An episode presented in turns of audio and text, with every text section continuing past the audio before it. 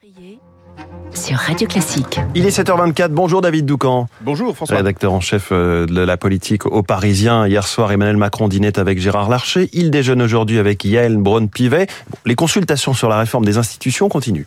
Oui, après avoir euh, déjeuné avec les deux anciens chefs de l'État, Nicolas Sarkozy et François Hollande, Emmanuel Macron recueille maintenant les réflexions des présidents des deux chambres. La méthode employée en dit long. Le chef de l'État euh, veut une réforme co-construite qui emportera l'adhésion la plus large possible au sein de la classe politique. Alors il écoute.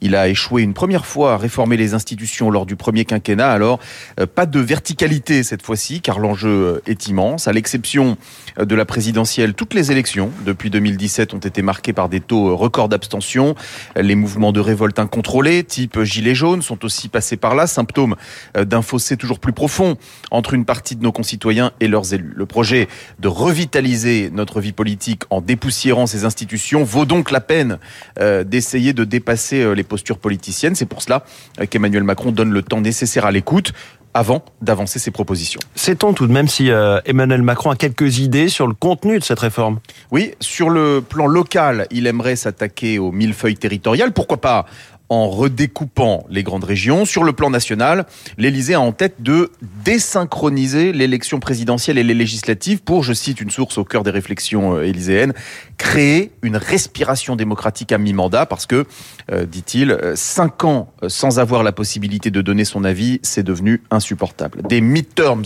à la française qui seraient associés à un retour au septennat pour que le président garde la maîtrise du temps long. Des députés rendus plus forts par une élection déconnectée de celle du président, mais aussi, euh, pourquoi pas, des députés moins nombreux. Voilà euh, les pistes connues à cette heure. Emmanuel Macron a récemment confié à quelques visiteurs, je cite, euh, sur les institutions, je ferai tout ou rien comprenez, il faudra une réforme ambitieuse parce qu'une réformette issue d'un compromis bancal avec les oppositions risquerait d'avoir l'effet inverse à celui escompté, à savoir éloigner encore davantage les citoyens de leur classe politique. L'info politique de David Doucan et ses infos sur la réforme des institutions à lire aussi dans le journal Le Parisien. Merci David. David Abiker, les titres de la presse. Ce matin, la presse se lasse du débat sur les retraites. Mmh, trop de haine tue le débat. À part l'opinion qui titre France Insoumise, la stratégie de la haine, les journaux changent de sujet.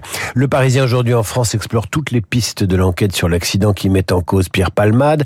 Le Figaro s'intéresse au grand malaise des médecins libéraux. Jusqu'où iront-ils dans leur contestation se demande le Télégramme. Faut-il facturer les patients absents Questionne les dernières nouvelles d'Alsace.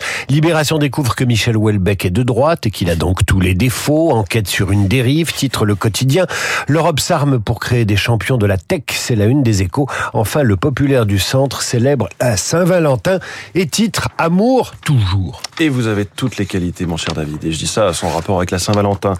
À tout à l'heure, 8h30 pour la revue de presse complète sur Radio Classique. J'avais l'impression qu'une petite histoire était en train de naître entre Qu'est-ce qui nous arrive, David Ça s'appelle une bromance. On va en parler hors euh, du studio. Renaud Blanc, bonjour. Bonjour, mon cher François. Quel est le programme de la matinale Il y a juste après le journal de Charles Bonner, nous serons en ligne depuis la Turquie et la ville de Malatya. Nous serons en ligne avec Eric Zipper, secouriste et président de l'ONG Corps Mondial de Secours. Huit jours après le séisme, a-t-il encore espoir de sortir des personnes, des décombres, des personnes encore vivantes Eric Zipper, 7h40 sur Radio Classique. 8h05, coup de fil au docteur Urfran Ashraf, vice-président d'SOS Médecins Grand Paris.